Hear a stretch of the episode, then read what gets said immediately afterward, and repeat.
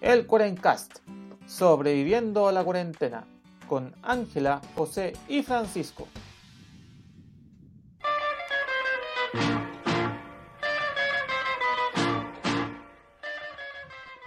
Buenos días, buenas tardes y buenas noches a todos los amigos del internet que nos acompañan en esta nueva semana del Forencast. Aquí volviendo al Forencast. eh, bueno, yo le habíamos avisado a toda la gente de que, de que con esta vuelta a la normalidad íbamos a tener algunos problemas para juntarnos, pero aquí estamos. Con Ángela, pero no con Francisco que se mandó a cambiar. Oh. Eh, y le habla José, el anfitrión, antes de que me, me olvide presentarme a mí mismo. Ay, señor. Este- Esto pasa por grabar, Angie. ¿Cómo estás? Bien, José, aquí contenta de estar nuevamente grabando para todos, con harto ánimo. Y como decías tú, los dos nomás, pues dando, dando la cara y siguiendo con esto adelante nomás. Vamos que se puede. Sí, y hay que ser sincero que, que Pancho cuando se fue al sur le dijo a muchos de sus amigos, como buen amigo, le dijo, sí, por supuesto, puedes venir para acá cuando quieras y todo el cuento. El tema es que eso lo ha convertido que, que trabaja los días de semana como oficinista y los fines de semana como guía turístico. Que tiene cada pelagato en la casa y algún día yo seré el pelagato en la casa, así que da lo mismo. ¿no? y yo también en algún momento, así que no me quejo. en algún momento nosotros ta- también, así que no me quejo, así que que Pancho siga haciendo sus labores de guía nomás, no le queda. Debería tener una pyme, yo creo, a este ritmo. Va a quedar.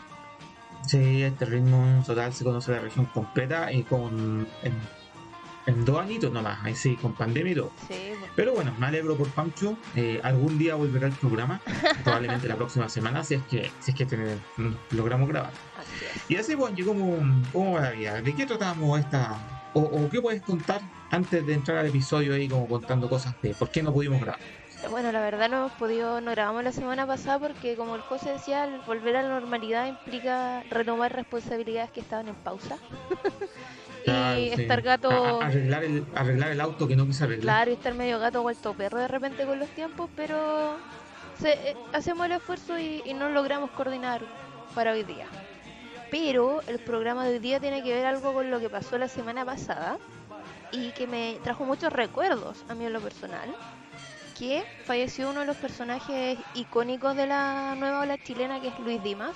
Yo creo que todos lo han escuchado. Y si no se acuerdan del nombre, se van a cuando escuchen una canción de él van a decir, oh, sí, era él. y eso. Sí, pues este, este viejito lo conocen puta, en cualquier lado. No, y era un personaje, po, entonces ahí les vamos a contar obviamente un poquito de, de este caballero, de su importancia y también de, de este fenómeno que se dio en Chile. po. Yo creo que a nuestros papás le- les pegó fuerte y, y por lo mismo nosotros lo hemos escuchado. po. ¿A, a quién no le tocó escuchar una canción de la nueva ola en algún viaje? Ahí. Y de la Corea, El tema es que, eso, como fue, fue algo que tuvo un impacto tan grande en, en los años 60 que obviamente influyó en, en abuelos y, y padres y se ha, pe- se ha quedado en la sociedad. ¿sí? Entonces, esas canciones siguen estando con nosotros por mucho de que quizás ahora no le- solo lo escuchan para, alguna fiesta, Claro. un matrimonio, alguna de esas cosas, sí aparece el, El hitazo. pero está en el imaginario colectivo. Sí, po. Y veo, por lo menos yo aún veo un poco complicado que desaparezcan del imaginario colectivo. Pero eso, démosle el episodio, entrémosle, entrémosle a picar démosle, pues, para no, no retrasarnos tanto en, en esta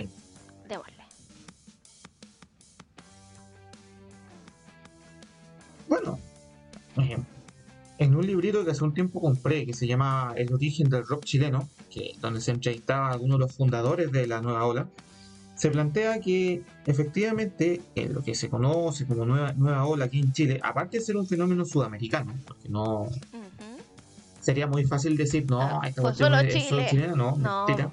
No, es un tema que pasó en toda Sudamérica, México para abajo, ¿eh? con particular importancia en Colombia, Argentina, Perú, Chile, etcétera, etcétera. Pero es obviamente el origen del rock chileno. Y hay que, hay que entrar un poco en, en profundidad de que si uno piensa que esto empezó en los 60, se debe a que principalmente en los 50 el rock and roll Sí, eh, el rockabilly y un montón de géneros auxiliares más empezaron a reinar mucho en Norteamérica. Sí. Eh, como Sudamérica era, era Eh. geopolíticamente un, un satélite de... exacto, el patio. claro, el patio trasero de Norteamérica, todo esa, todo ese cambio cultural no, permió. Entonces, obviamente Elvis Presley, eh, Bob Dylan, que en ese tiempo era conocido como un traidor porque era un artista folk, ahí con su guitarra acústica, y se atrevió a, enchufarla a un amplificador, así poner una guitarra eléctrica y por lo tanto lo, lo, tildaron de traidor. Pero eso fue un cambio significativo. Esto, eh, todas esas cosas eh, permearon en la cultura y empezaron a llegar a Sudamérica. Y obviamente la juventud de ese tiempo, cabros con 15 o inclusive más jóvenes, 12 años, empezaron a escuchar esto y, empezaron a, le empezó a pegar. Sí, se volvieron ahí. Es que igual un punto a lo mejor, adelantándome tal vez, es que este, este nuevo estilo de música que se está dando en Norteamérica era como súper, entre comillas, porque si lo vemos ahora no era tanto, pero era como más revelador, como más de moverse. Y era como contra todo lo antiguo. Y obviamente si te traen algo que es novedoso y que entre comillas se revela a lo que está pasando, tú le das y pues te metí. Claro, sí. Si me permiten aquí un pequeño paréntesis. Eh, Elvis Presley, claro, el tema era que uno escucha la primera canción de Elvis Presley y tú, hoy en día, y tú decís, ¿qué está la Sofía, ¿Qué? Puta. Esta como That's Alright. Pero, pero en su momento, esa canción, puta, cuando empezó a sonar en la radio en, en Tennessee, en Memphis, puta, tuvieron que repetir la canción como 10 veces, quemaron el vinilo esa misma noche. Así de. Entonces, y después cuando. Y, mucha gente creía que él era, era, era, un negrito que estaba cantando. Sí, po. en buena onda, no se pongan ahí. Sí, pero cuando apareció, cuando apareció en vivo, y resultaba que no, no, no era un afroamericano, era, sino que era un blanco. ¿sí? Eh, y además, el nervio, porque hay que ser sincero, Elvis estaba tan nervioso que, se puso tiritón y ahí es cuando empezó a mover las piernas. ¿En serio? Porque estaba de, de tiritón, no, si no es chiste, se lo, oh. lo, planteamos. Y eso generó la, la, revolución. Entonces era, era un, músico blanco que estaba cantando. Con voz de afroamericano. Claro, que, que, se asociaban principalmente a los afroamericanos en un país que estaba todavía sufriendo mucho por la segregación racial. Y, y entonces, puta, claro, eh, escuchar, escuchar música afroamericana de un, de un afroamericano era como, no, pues no podía hacer eso. Pero escuchar música de ritmo afroamericano de, de una persona blanca ya puta, era más pasable.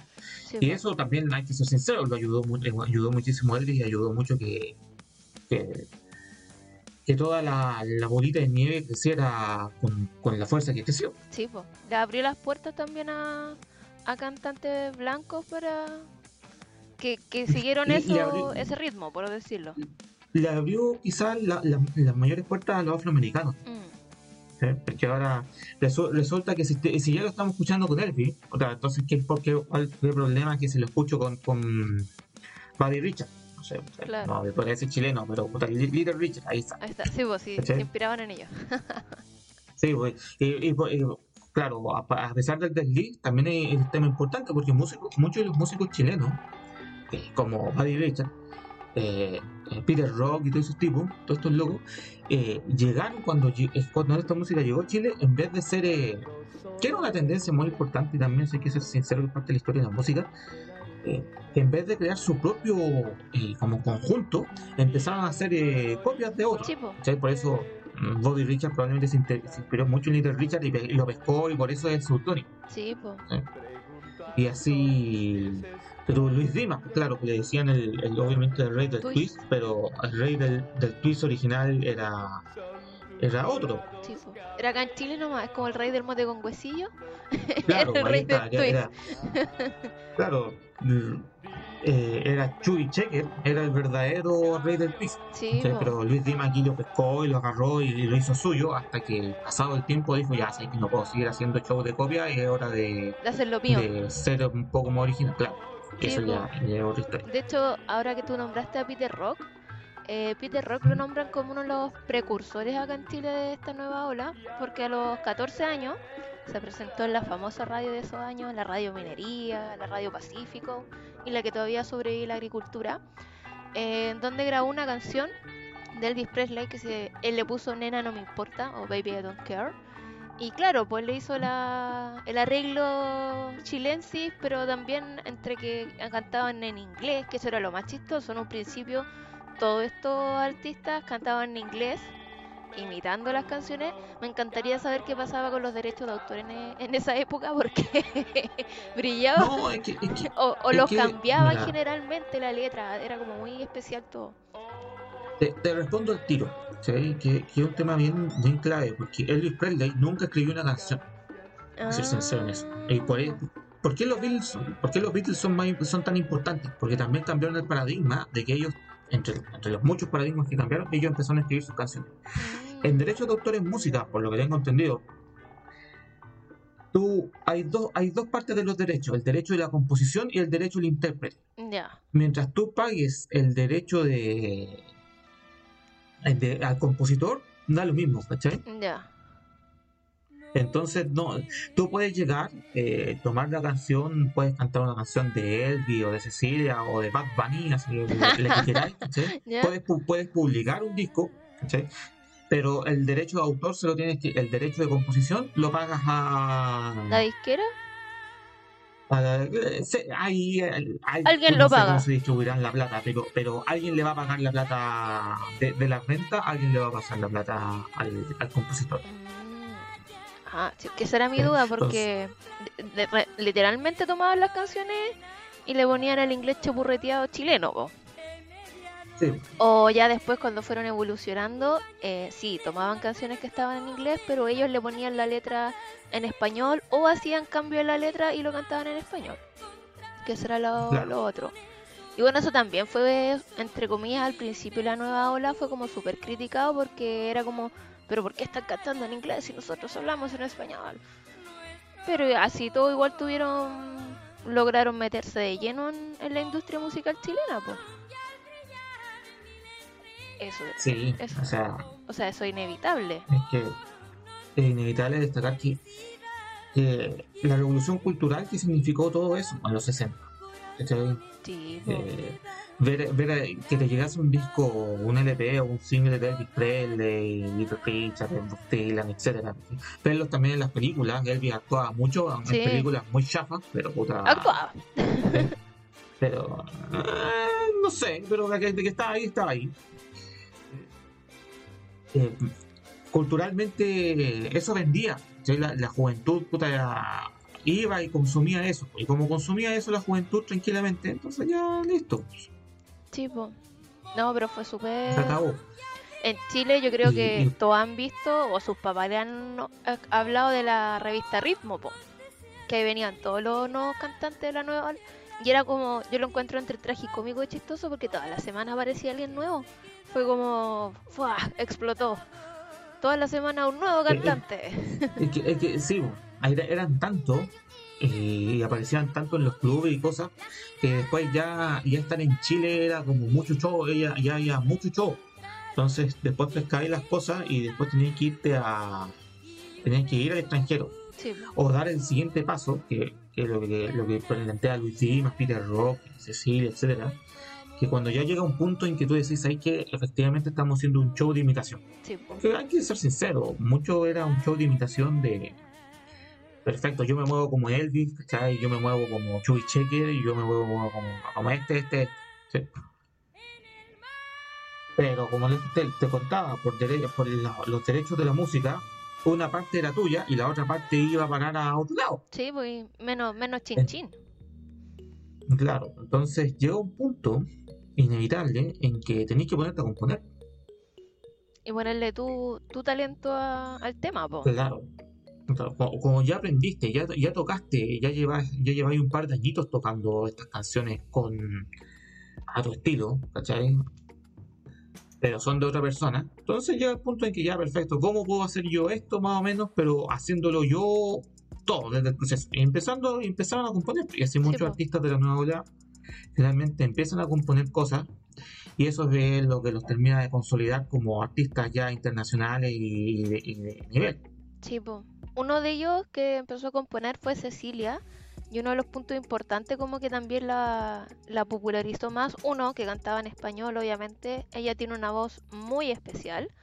Y el 65 ganó el Festival de Viña del Mar. Entonces fue como, wow, en Chile ya se hizo mucho más conocida. Y obviamente con todos Claro, los, con los que vienen ya cantando en español, ahí como que, digámosle que revienta ya en todo su esplendor el que canten en español. Sí, pues, eh, hay una diferencia también importante que en, en ese tiempo el festival de, de la canción de Viña del Mar, ese, puta, si ganaba y eso era un exitazo. pues. Ahora, puta, el que gana la, la canción internacional, esa cuestión, puta, pasa Ñe. colado, no la vuelve a escuchar nadie, pues, ni en internet. Sí, pues antes el festival era el festival, pues no era, no era nada Sí, que, oh, que en el festival en la tele, no, la gente ahí preocupada y pendiente y todo el show. Los eventos, no. Era, eran otros momentos. Era otro momento. Oye, José, pero pregunta, Diga, ¿eh? yo creo que más que tu abuelo o tu papá tienen que haber escuchado la nueva ola, en algún viajecito ahí, ah, te tocó, No. te tocó escuchar o no? Puta, si te soy sincero, no.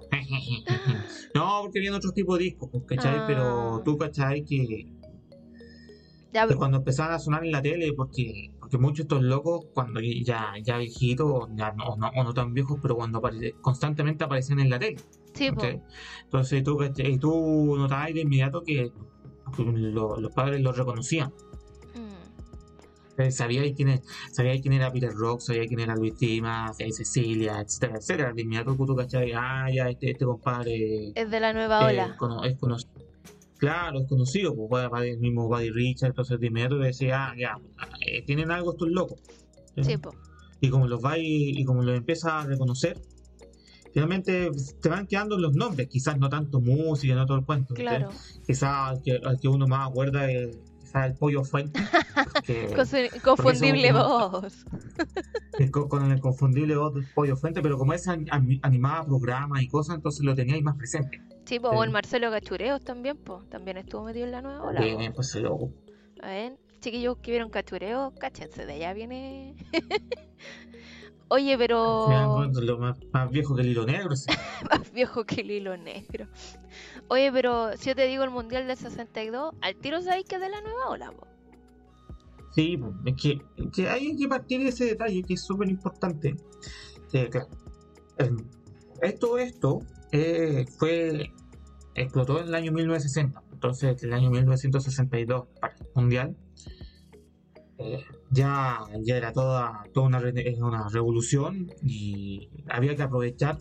Obviamente Chile iba a albergar el Mundial de Fútbol, había que meterle algo para, para prenderles los corazones, sobre todo después del terremoto del 60 Sí, y que el mundial en vez de, de- pasó de tener 8 CD a 4 Sí, po. entonces obviamente The Ramblers que es quienes, quienes editaron la canción del mundial del 62 eh, se, se hicieron extremadamente conocidos por, por ese, Por por ese tema y hasta el día de hoy es una canción extremadamente reconocida al punto tal de que hay un disco de vinilo o como coleccionista de discos lo puedo, lo puedo decir de fuente hay un disco de vinilo que, que es muy buscado y muy apreciado por los coleccionistas ¿ok? que pueden llegar a pagar una alta suma de dinero arriba de las 100 lucas por un disco en mal estado ¿sí? Que es un disco del mundial del 62 Ah. ¿Sí? que, que contiene la canción original y un par de relatos de goles y cosas por el estilo, los goles de Chile, eh, el- los goles de la final y algunas otras cuestiones más. ¿cachai? Sí, pues de hecho el Mundial Y- del 62 es una, como tú decías, pues, uno de los discos que más se vendió en Chile, que se ha vendido en Chile. Para que, Sí, que Y, cachen, y po. quizá, y, se tiene como registro que debe ser la primera canción oficial de, de un mun- o Mm, pseudo oficial de un mundial. Antes del Waka Waka y de todas esas cosas. Eh, la, la primera fue, fue la del Mundial del 62, que, que sin ser una canción oficial oficial, porque no, no, no, no era la, la industria como la conocemos del- ahora. que es el fútbol, como la conocemos, pero es así, se, se cataloga que a pesar de no ser oficial, eh, se puede considerar como la primera. Mish, ahí Chile imponiendo tendencia. Ya imponiendo tendencia. El tema bueno, es que después todos, por lo menos nos acordamos de eso y no se nos, y se nos olvida que las pelotas ta- fueron fabricadas en Chile y eran ovaladas y no redondas. Bueno, pero no, Chilito- todo- e- esa es otra historia. A Chile igual le fue bien en, Para- en para ese mundial, así que eh, se agradece. Claro. Oye, pero otro personaje que no, no quiero dejar pasar y que fue uno de los que impulsó todo este tema de la nueva ola acá en Chile fue un... En esos tiempos le decían DJ, que es muy distinto al DJ que conocemos ahora, que trabajaba en la radio Portales, que era Ricardo García. Y él tenía un programa que se llamaba El Calducho. Igual me dio risa el nombre del programa. Y a este programa llegaban como todos estos nuevos jóvenes con sus canciones y todo, y era como el trampolín para hacerse conocidos. po. Si te iba bien en el calducho, estaba ahí listo. Y Claro, o sea, l- la era dorada de la radio. Sí, Cuando po. se, se, se llegaba a la radio ya, ya, ya hiciste gran parte de la pega. sí, bueno, nótese que en esos tiempos habían con, con cueva, voy a decir, un televisor en, en una cuadra o cada dos cuadras. Pues no era que, que tenías que hacerte famoso ahora eh, como en la tele o en las redes sociales. No, pues era la radio la Ahora, que... ahora, Instagram. o en Instagram o en TikTok, ahí no, po, era la radio.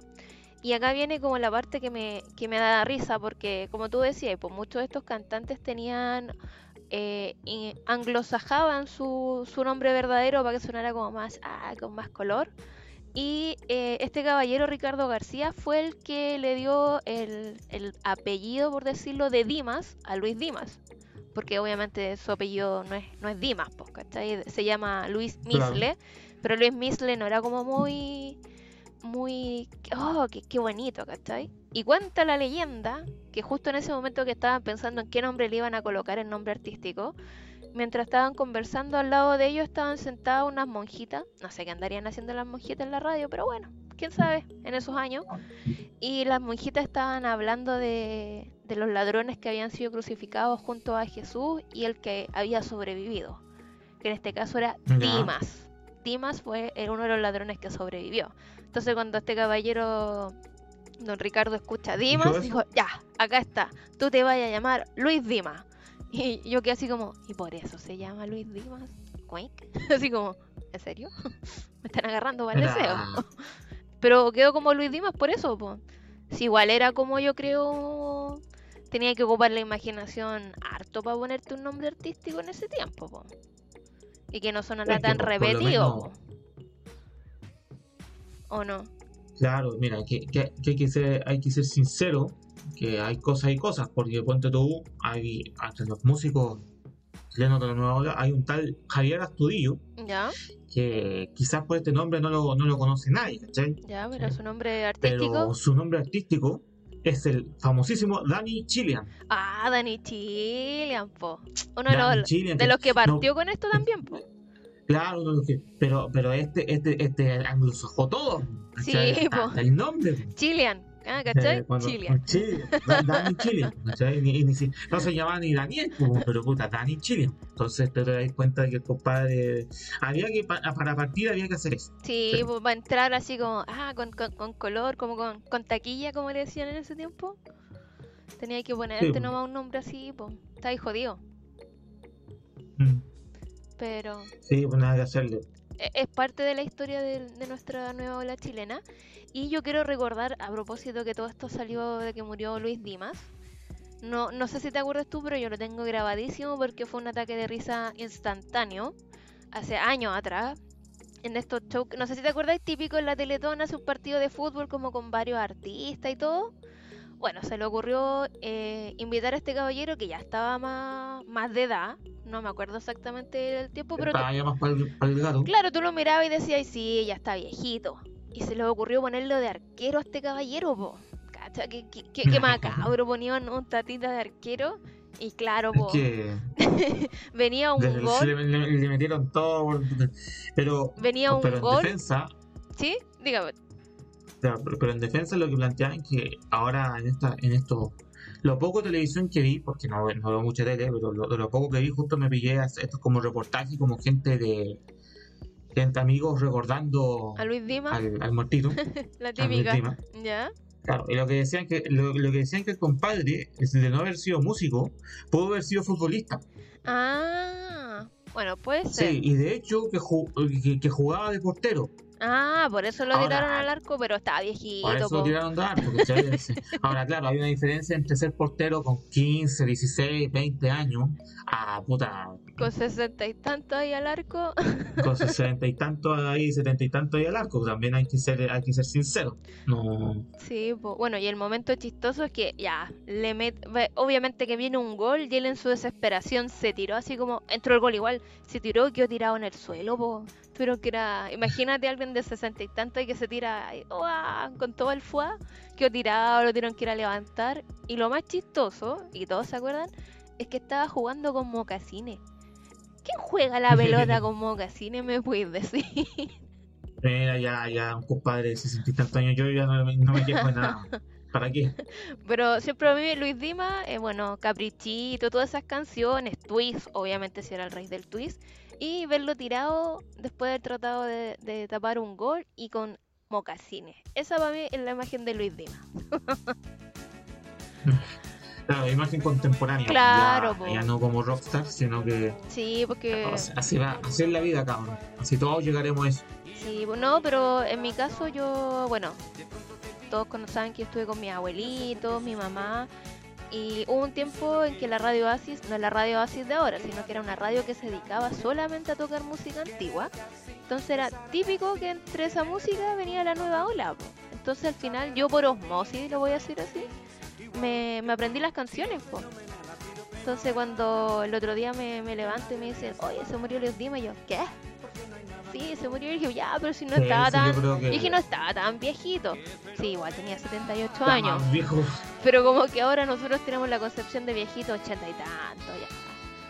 Pero quedé así como, oh, qué triste. y, obviamente al empezar a recordar las canciones, yo creo que a todas las personas mayores, cuando supieron que falleció, fue, fue lo mismo, como ese flashback de, de acordarte las canciones y todo. Sí, o sea, también hay que ser sincero que yo, en mi caso, a pesar de que nunca lo escuché mucho eh, y nunca le presté mucha atención también, efectivamente era un compadre que estaba ahí. Sí, pues.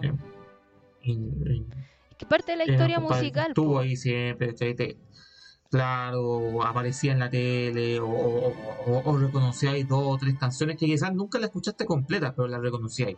Sí. Oye, aparte él hizo una película autobiográfica que se llama Taquillator, así que yo no creo que ningún otro la nueva ola lo haya hecho. y que, está, está considerado como la peor película hecha en Chile.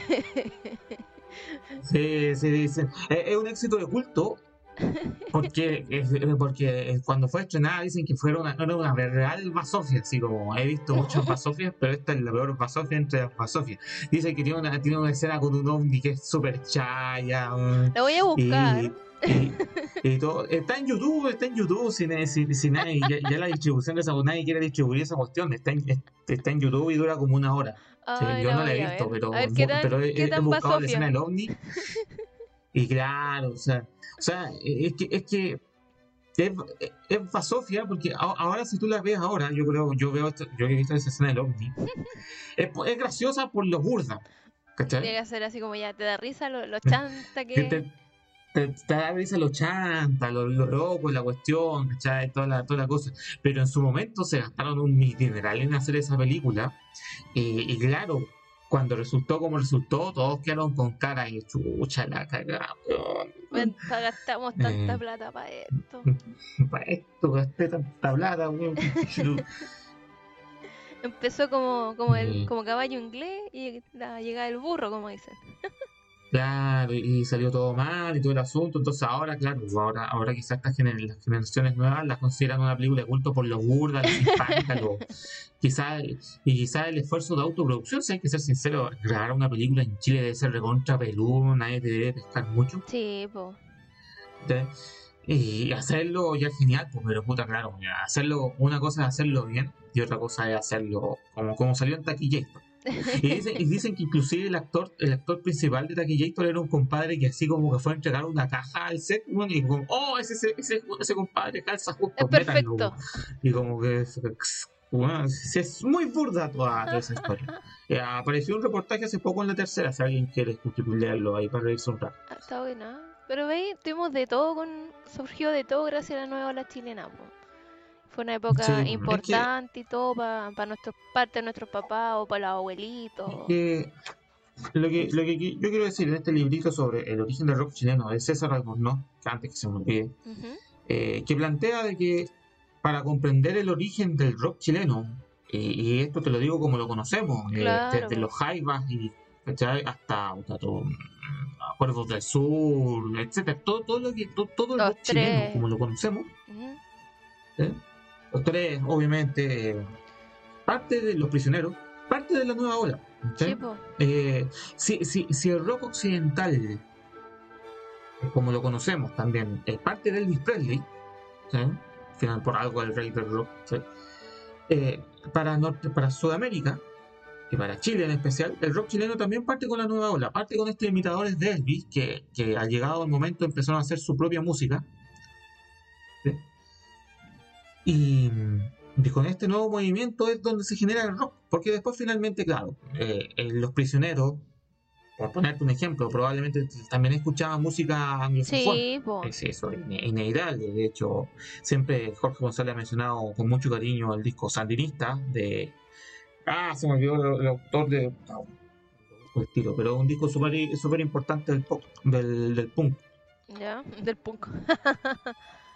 Sí, punk. Puta, ay, se me olvidó justo el maldito nombre del. Pero tiene que tener un los nombre. Ramones, ah, ya. Ah, oh, ya, po. Ahí Sí. sí se. No, de The Clash. The Clash, porque- The Clash. ¿cachai? El cuarto disco de The Clash, Sandinista. Que es un, es es disco fundamental. ¿cachai? O sea, eh, yo, yo no soy muy asiduo de ese género, pero de que tengo entendido que un disco fundamental es un disco De que lo es, lo es. Porque, claro, de que lo es, porque ya, ya empezaron a combinar, que la gran gracia de The Clash, que empezaron a combinar otros otros géneros, manteniendo e- ese toque más o menos anárquico, si se puede plantear. Pero, por mucho de que estuviese esa, esa influencia, también estaba la influencia de la nueva ola, porque fue la música que sus padres escucharon po. o sea, y que escuchaban en las casas, y finalmente eso es lo que ha llevado el rock chileno para adelante. Y, y por mucho de que ahora nos riamos por una película con un ovni mal hecho o cosas por el estilo, em, no se puede olvidar el, que el rock nacional como lo conocemos es parte de aquí. Eh, Con, con locos como Luis Dima, eh, Danny Chilian y toda esa, toda esa gente que, que empezó a imitar en un momento y después empezaron a, a crear sus propias composiciones. Sí, vos, José, tenéis razón que, que todo esto, toda la nueva ola da origen al rock chileno, efectivamente. Bueno, ya le gusta a quien no le guste, ay, que, que son canciones sin, sin sentido. Oye, gracias a este movimiento tenemos el rock chileno que tenemos ahora. De una u otra forma influenciaron. Y son parte de la historia de Chile, pues, o sea, no, si empezamos a, a revisar la música de Chile, tiene que ir la nueva ola, como está la nueva canción chilena, bueno, está la nueva ola, pues chiquillo, y igual hay canciones buenas, no hay que desmerecerlo, ¿o no, José? No, no, no me pongan ahí a cuestiones de que no, todos todos estos viejos eran malos. No, mentira. No. No, Estaban un poco sí. locos, sí, pero de que eran malos, eso no. No, pues si le pusieron, fueron pioneros en, en meter de a poquito el rock a, a Chile, po.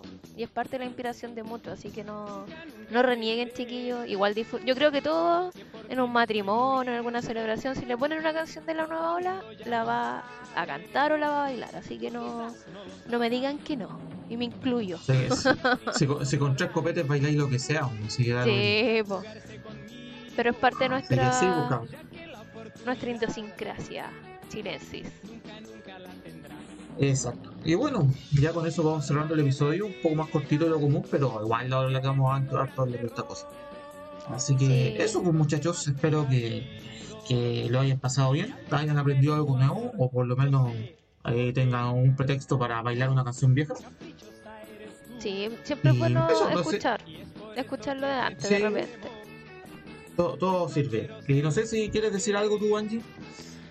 Bueno, lo de siempre, ah, lo de siempre, pues chicos, sigan cuidándose, ya queda menos para el verano, así que si queremos un verano con un poquito más de libertad, sigamos cuidándonos, vacúnense los que no se han vacunado, porque a este ritmo van a quedar sin pase de movilidad luego algunos, así que si quieren ser libre, vacúnense. Y cuídense, bueno, el bichito sigue ahí, hay días que sube, hay días que baja, pero ya, ya llegó para quedarse. No se ha puesto buena persona como nos hubiera gustado. Así que eso, pues No, chiquillo. eso, Hay que eso seguir nunca nomás. fue. No, nunca fue. Nunca nos quiso. Nunca fue. Nunca quiso. Y eso, pues, muchachos, como dice Angie, nada que hacerlo. Eh, para cuidarse nomás, para continuar la vida. Y recuerden que pueden seguir al podcast en redes sociales, Facebook e Instagram. Y también No olviden darle like ahí en su plataforma de podcast favorita, Spotify, Anchor, eh, Google Podcast, por donde escuchen el programa. Y eso, pues muchachos, con eso ya nos vamos despidiendo del programa esta semana. Volveremos. Lo único que le puedo decir que volveremos. No sé cuándo, no sé cuándo, pero, pero te digo, Pero volveremos. volveremos. Exacto. Eh, sí. Y eso, muchachos, pásenlo cachilupi. Adiós. Chao, chao. Cuídense. Chao. Porque caprichosas seguirás por el resto de tu vida. Si volvieras a nacer, caprichosa vas.